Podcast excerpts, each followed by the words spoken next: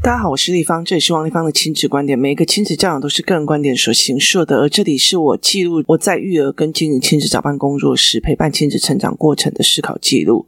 如果你有任何的问题想跟我接洽，可以私讯我的粉丝专业超级富有的幸福幸运女 Antonia 王王丽芳教养同好会，或加入王丽芳亲子观点赖社群，跟许多的父母一起聊天互动。哇，好难得一次把它念完，来。今天我们来聊比较轻松的哦。昨天我在工作室，然后工作到了一个程度之后，就是时间要接小孩了。我们工作室几乎都是妈妈，每一个人几乎都有接小孩这件事情。所以，其实时间到了，闹钟到了，其实都不用自己的闹钟响哦，所有的闹钟都会响这样子哦。呃，其实我觉得当了妈妈之后，就是非常有趣哦，尤其是小孩入学之后哦，就是你的闹钟就会开始设定小孩起床。就是姐姐起床，然后姐姐应该要出门了，然后接下来就弟弟起床，弟弟应该要出门了。好，就是送小孩去学校，然后接下来到接哪时候要记得接小孩哦？那因为我们家有那种所谓智能音箱哦，然后那时候买智能音箱的一个很大的重点就是真的要提醒爸爸去接小孩哦，要不然爸爸就会完全没有当做这一回事哦。那甚至呢，早上要去带小孩出去的时候，还要跟他讲说，弟弟。要出门去上课了，请勿迟到，请勿迟到，要不然爸爸就觉得迟到也没有什么了不起的。那呃，昨天我们就是就要一起去接小孩，这样。那因为工作室里面的父母，大部分我们的孩子都是同样的学校，就要不然就是隔壁学校。那我就跟我的同事，另外一个同事在讲说，那你就去接 A 学校，那我去接 B 学校。那我的脚踏车就给他，因为我的脚踏车载两个人，所以我说我的脚踏车借你，然后你去接 A 学校的那两个孩子回来。那我就把 B 学校那些孩子带回来，这样。那我到了那个学校之后，我就带我的小孩，然后另外两个小孩，这样一共三个人，那一天要跟着我一起回来。那我们一起回来的时候，呃，我就问他们说：“那你们今天有带悠游卡吗？”他们就说没有。那我就想，那我们就走回去，因为其实呃天气蛮凉爽的哦，秋天哦，然后蛮凉爽。那我就说，那我们走回去工作室。然后他说好。那于是呢，我们就开始慢慢走，沿途啊，他就跟我讲，我们例如说看到某些东西，例如我的儿子没有喝过绿豆沙，那我就说。说哦，那我买一些绿豆沙给他们喝，因为那两个小孩会愿意喝绿豆沙，但是我儿子就是他们都不知道绿豆沙是什么，那他们两个接受度非常高。那我儿子不喜，我儿子很不喜欢那个刷刷里面，给他会卡喉咙哦。那所以其实对他们来讲，就是去尝试，然后就沿路走，沿路聊这样。然后我们呃经过了一个区域的时候哦，那时候爸爸。就骑着脚踏车过来，把他们三个人的书包全部都拿回去工作室哦。然后拿回去工作室之后，因为我们在一个地方里面就看到，就是对面有个办公大楼，他们摆出来所谓的像摊子一样的东西哦，就是你知道那种所谓的市集。那以前的市集就是做得很像那个农产品销售中心，你知道吧？那可是问题在于是这一次的市集，就是现在的市集都比较漂亮，例如说，呃，白色的棚子啊，然后白色的棚架，然后做出来的事情，然后呃，远远就有听到歌声这样子哦。那小孩就跟我们讲说：“哎，地方我们走过去啦。反正就是你走右手边这一条，跟走左手边这一条都是走同样一条路要回去哦。那只是我们本来都是走右边这边，那我们去走左边那边，刚好可以看到他们每一个摊位哦。”然后我就说好，那就去。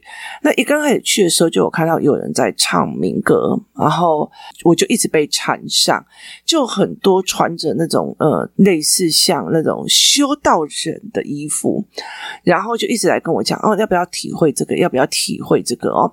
然后呢，我就看了一下，他就跟你讲说，哎，我们有三分钟免免费的治疗哦，然后可以让你减缓腰酸背痛。然后呢，他就发了一个传单给我，那个传单就写就是某某治疗，就是民俗疗法治疗。然后第二个就是身体判别，就是身体咨询。然后第三个就是矿石灵学。然后呢，我就看一下，然后我就一直被人家，就是他们很多人，然后就一直过来。然后结果因为我的两三个孩子们都在讲说，哎，立方你，这个很奇怪，这个疗法非常非常的特别哦，它是什么样的疗法？我就说哇，他就是拿着一个工具，然后在你的肩膀上一直打，他说这不会受伤吗？我就跟他讲说，其实我也很想试试看给你们看哦，所以其实我。你知道吗？我这个人只要可以让小孩学到东西，什么事情都敢做。然后我准备要去做的时候，我忽然发现那个其中一个阿姨就就是一个那个呃所谓的服务人员，就是穿着修道服说：“来，我们这是我们的师傅。”然后我就看到一个人坐在那边，然后有一个非常大的罗盘。那我以前在命理界过，所以我那个时候就看一下，以后我就转头就说。哦，我不用了，谢谢。然后我就走了。然后这三个小孩就开始一直问：为什么？为什么你不是？你为什么怎样怎样？然后我就拿了一张单子出来给他看。我说：第一个，他跟你讲免费三分钟的治疗哦，帮你腰酸背痛。那哦，请问我们现在在什么区？他说商业区。去来来去去的人，大部分都是什么人？他说来来去去的都是办公室的人。我说，在办公室的人，这一个年代大家都用电脑，每一个人几乎都腰酸背痛，尤其是肩膀，所以他打中了你的痛点哦。那所以每一个人都选三分钟而已，要不要下去做哦？然后接下来呢，他就会告诉你，他写健康咨询，他们就在看着那个。就是呃传单，然后就因为我们有几堂课是一直让他们看传单的，然后他就看着传单说：“那什么叫做健康咨询呢？”我就说：“我说看到那个人旁边有个罗盘，他意思就是一个算命大师，然后要告诉你你的身体怎样啊，你的什么样有的没有的，你的怎样怎样怎样怎样，然后所以他就呃用这样子的方式想要让你去加入，就是去去听他咨询这样子。”然后就说，那你听咨询也 OK 啊，地方你可以听听看，你身体有什么状况啊？因为我其实常生病。然后结果后来他就跟我讲说，你可以听听看看。我就说，那你要不要看最后面？最后面叫做临时治疗，就是有灵性的石头的治疗哦。所以我就跟他讲说，其实这整件事情从一刚开始，他们很热情的招待你，用免费的东西吸引你，去打中了你的什么。后来，其实我儿子回来，他跟姐姐讲这件事情，说：“哎，他们就是用免费的东西，然后来吸引你。”然后，因为知道这里面所有的人几乎都会肩颈酸痛，所以他用这样子的事情，然后吸引你，用这样子的方式，然后去希望你可以被治疗。那你就会觉得，为了要谈那几分钟的治疗或者按摩，然后你就进去了。然后接下来他就会有个大师，然后来跟你讲：“哦，你就命中缺什么啊？有的没有的。”然后或者是说你的能量哪里有问题啊？最终后面其实在推广他们的所。谓的灵石，有灵性的宝石啊，就水晶这一类的东西哦。所以其实它在整个东西其实完全看出来，其实从刚开始哦，你一刚开始哇，有免费的，对我肩膀酸痛，然后我就进去了。可是当你可以往后开始整个思考，他的一走进去的时候，我一看到他说哦，这是我们的老师啊，这是我们怎样我。已经把后面的套路全部都想好了，所以大部分的东西都好了以后，我就马上说起来说：“哦，不用了，我不需要，我不需要哦。”那后来这一群小孩在这整个过程里面才有办法，就是我才会让他们去看为什么是这个样子，然后是什么，接下来是什么，他一连串的，他是一连串的做法。可是，如果是感官型的人说，对，我刚好就身体酸痛，所以就三分钟他把我按摩也很好啊，那用这样子的治疗法也很好啊，反正就只有三分钟。于是呢，你就下去了。然后你在三分钟的时候，你表现着啊痛啊怎样，然后大师就会跟你讲，我跟你说，你就是因为怎样怎样，所以怎样怎样怎样，你的某个能量有缺少，你是怎样怎样的有缺少，那就说对对，我刚刚这就这里痛。对，对没错，你刚刚弄这里的时候，我就真的非常非常的酸痛。然后呢，接下来就跟你讲说，你就是某些能量这样。好，他一激起你的恐慌啊，接下来就跟你讲说啊，我们这你知道这是临时的摊位，有空来或怎么样，他就会跟你讲说，那接下来就开始推销他的东西，就说我们通常都是用这个治疗的啦，但是我也不卖呀，那怎样怎么？你其实很多事情你可以看到很深入，跟你永远都只有看到感情的人，对我就很酸痛，你说到我的点了，然后于是就进去说。啊，我去试一下，好，然后接下来他就是一连串这样子下去哦，所以我其实一直在教孩子很多这样子的。概念，所谓的套路的观念哦，一刚开始只是觉得，反正我只是去测试一下也没有关系哦。例如说，现在其实有很多很多的说街边的美容的，然后想要去弄你钱的，他就是这样子，他就会跟你讲说：“哦，妹妹，你这样子有点痘痘哦，你有痘痘肌了，阿姨告诉你哦。”然后就开始告诉你说，其实在我很小的时候，在台中以前那个时候的第一广场就常常有这样，那因为。以前我们要回家的时候，台中大部分的学校，他们都会有公车到台中火车站，然后在台中火车站那边再转车。例如说，你要转到大甲、清水啊，然后转到沙鹿啊，转到彰化。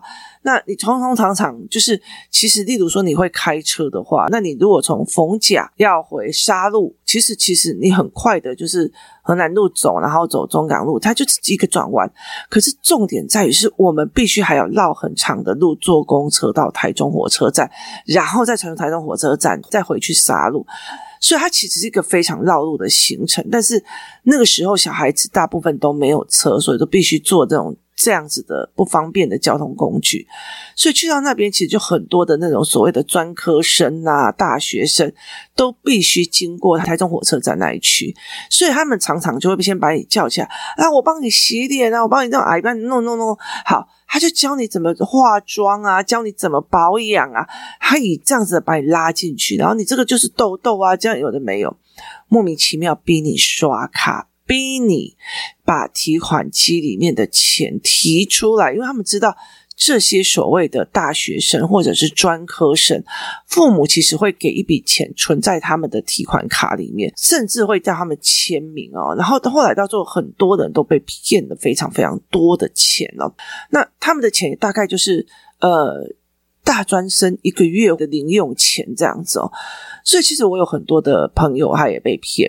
那后来我知道台北市现在也有，然后前阵子我在网络上看到的也有，他就是其实就是啊，就听一下，对啊，我这就是有痘痘啊，然后你其实只是听一下，你没有想到后面的路是这个样子哦。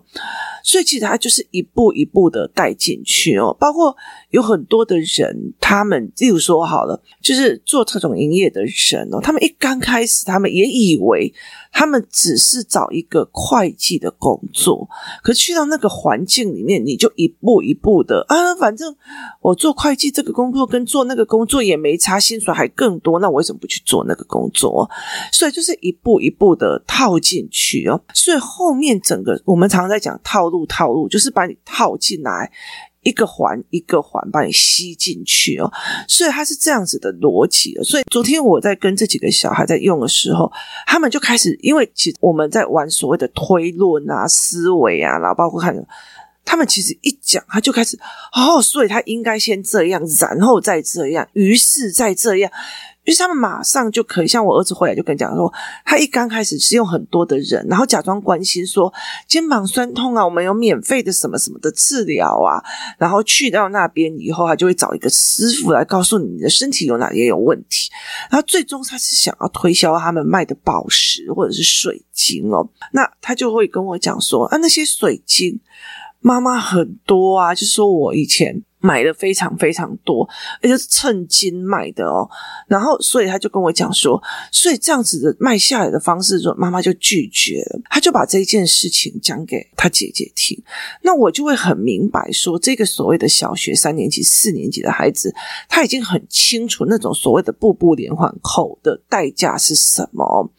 所以，这整个东西包括，例如说，我们以前是怎么陪他们解读，呃，就是。解读所有的传单，解读所有的新闻，然后解读所有的东西，这样一步一步下来，就阅读理解，从因为所以然后，然后接下来讲什么叫做推论，推论要怎么教，然后呃，什么叫预期落空，什么叫不如预期，什么叫做我要打中你的痛点，所以这个东西其实孩子们就慢慢的在学，然后先怎样，然后他会思维什么样，再慢慢弄。那很大的一个原因是在于是我必须要让我的孩子们哦，他们在进入高年级跟国中之后，借由这样子的所谓的观察跟一步一步的推论，渐渐的摆脱了所谓感觉式的决策。那时候 MJ 的呃团队来问我说，我那时候怎么为什么会想要呃去学，就是。为什么我会想要去学所谓的数字力？然后为什么会想要去学财报？或者是说，呃，他们那时候问说，为什么我会在工作室里面办所谓的就是财报桌游？我那时候就很清楚的跟大家讲一件事情是，我没有办法。去接受小孩子纯粹以感官做决策，对，我真的这里很酸痛，所以我就去去了以后就呀呀，哦，对，我真的，你打动了我的点，你好了解我，你好同理我，我就是这个样子很酸痛，我就是这样子很不舒服，你好同理我，于是我又做下一个决定哦。所以其实我觉得在很多的过程里面，有时候真的要去看一下。就是你的要求，或者是你的东西合不合理？就是有很多的人，其实不管是亲子教养专家，或者是任何一个专家，那他其实有时候他打痛的也是这一点哦。所以其实呃，有些人像我就常常会讲说，我就是得罪人的那一种。我说这件事情如果对你的女儿不好，我再怎么样得罪你，我也会做出来。就是。如果你的女儿坚持认为觉得全部的人都要巴结她，然后诶老师就是要巴结我，让我开心，我才愿意学。那你出去，我不教。我说你不教啊。我说现在是怎样？就是我要把我的知识传授给你，我还要看你脸色，这不对。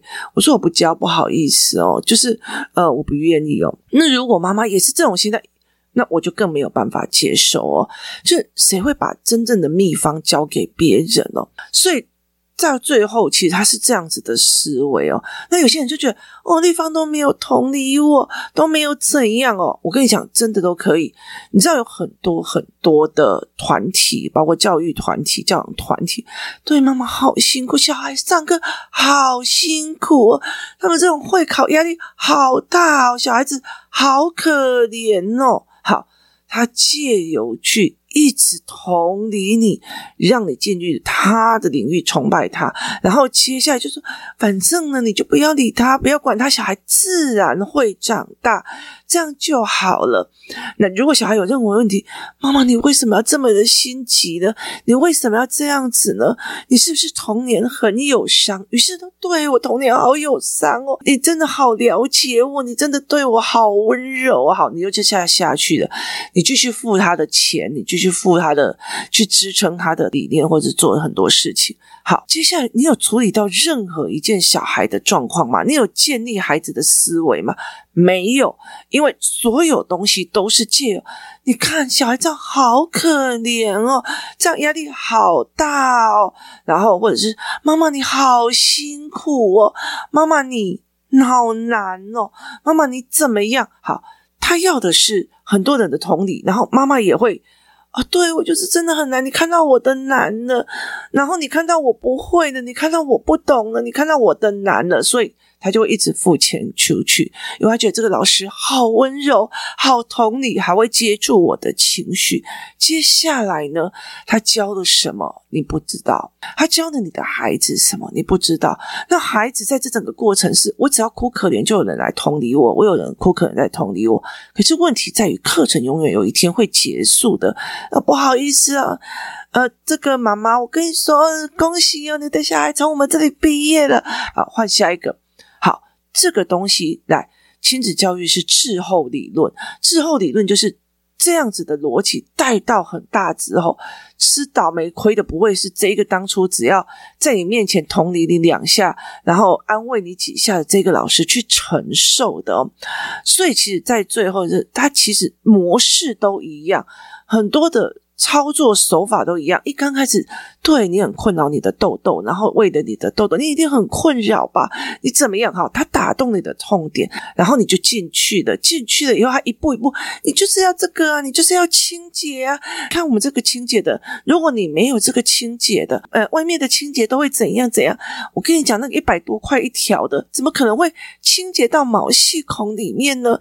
那你这样子就没有办法好好的把自己的脸弄好，所以他又在另外一个套路。对，我的都是一百多块的，我妈都买那便宜的给我。好。下一个又套路了，就觉得自己很可怜，自己的脸都是被妈妈害烂的哦。然后再往下，你看洗完脸就要收敛啊，怎样有的没有？好，一路一路的套路下去。接下来你摆了好几瓶在那边，你每一瓶你都舍不得拿下来。洗脸的、清洁的很重要，收敛的，诶好像也很重要，哎，乳液没有油，哎，好像也不行。好，所以你就这样一路一路的套路套下去了，然后等到你清醒的时候，是等到一个月之后，你的脸更烂的时候，你才发现你清醒了。所以其实像包括直销啊或干嘛，也是都是这个样子哦。所以其实有一次我就是在学校里面，然后我也是就是因为我觉得我朋友做直销，然后就帮他捧场这样。后来他们都说哦，那个王丽芳哦被那个人 A 的多少钱这样。所以那时候我就觉得你不用捧场而已。后来才发现，其实他所有推销的直销产品，在我的脸上都会长满满满满的痘痘。我的脸非常非常的会长痘痘。所以在这整个过程里面，他的思维模式，他是一个一个一个套路哦。那也还好，这一群小孩从呃，因为所以推论什么有的，所有的文本一直往上一直延伸，然后包括所有的呃。传单呐、然后或者新闻干嘛？我们通常会变成我们的阅读理解，然后他们就知道说，哦，原来是这样一条路，慢慢的套下来，所以才会变成现在这个样子哦。好，所以。这个样子就会变成他们的思维模式，所以等到他们在很多的时候说：“哎，要不要一起去打电动啦？不要读书啦？怎样有的没有的哦。”那他们就会开始说：“哦，不要读书，我接下来后面怎样？然后接下来会怎么样？怎么样？就是你至至少少多一个心眼，或者是多一个东西，凡事不要只看表面，这很重要。其实我觉得在很多的人的过程里面，我们一直在用感官在做事哦。”所以其实他会一直一直往后在思维。那我后来其实，在慢慢的带这一群的孩子的时候，包括我们沿途走过的，就是沿途走过的每一个摊位哦，我们就会开始在里面讲说，我们就开始聊，哇，这个摊位好特别，这个摊位为什么要拿出来这样子卖哦？然后这个摊位怎么样？丽芳仪，你觉得他说那个耳环那一整排，就是这么多的耳环，都是他一个一个手工串的，是有。道理的还是没有道理，是是真的还是假的？然后，于是我我就跟他们讲说，其实我觉得哦，手工串的它有手工串的局限哦，所以他们就会去看，就是哎那个真的孔洞啊，或者它有没有打结的痕迹啊，或者是那种射出功能做出来的那种所谓的一体成型的首饰，所以他们会慢慢的去看这个人讲的是不是真的，这个人想是不是错的哦，所以在很多的概念里面。其实怎么去判断一件事情，怎么去思维一件事情，它非常非常重要。像我女儿会常常说：“可是她说这样很搭配我呢。”然后我就会好，然后。其实像我女儿后来，其实呃，这个东西做完了以后，她常常说：“妈妈，这个不需要买，妈妈那个不用，那么怎样？”然后她离开以后，她就会跟我讲说：“因为她发现了什么，所以她觉得这个人没有信用，就是这个这个呃老板没有信用，所以怎样怎样怎样。”所以我们会针对她的观察，我们来聊说：“哦，那你为什么会觉得他没有信用，或者是为什么觉得他这个东西不纯？然后，但是他讲他是纯的。”我们会在这个东西再做一个过滤哦，包括其实有有一天，我们其实工作室一群小孩去控油嘛，然后那个地方其实就是一个古厝，就是在桃园的一个古厝。那那里面种植了非常非常多的所谓的，因为四年级上学期有所谓的自然科里面的水生植物，沼泽里面的所谓的虫啊，然后那种莲花跟荷花。的这些东西，所以我们后来就带小孩去那里，然后他们就知道什么叫控窑，然后他们知道莲花怎么剥莲子，他就是这个老板就一直教他。那他们就在讲说，其实莲藕粉，莲藕粉它有多难做，然后呃，大部分的合理价是一斤八百块，可是有很多东西都已经掺杂了别的东西了，甚至有名的也有。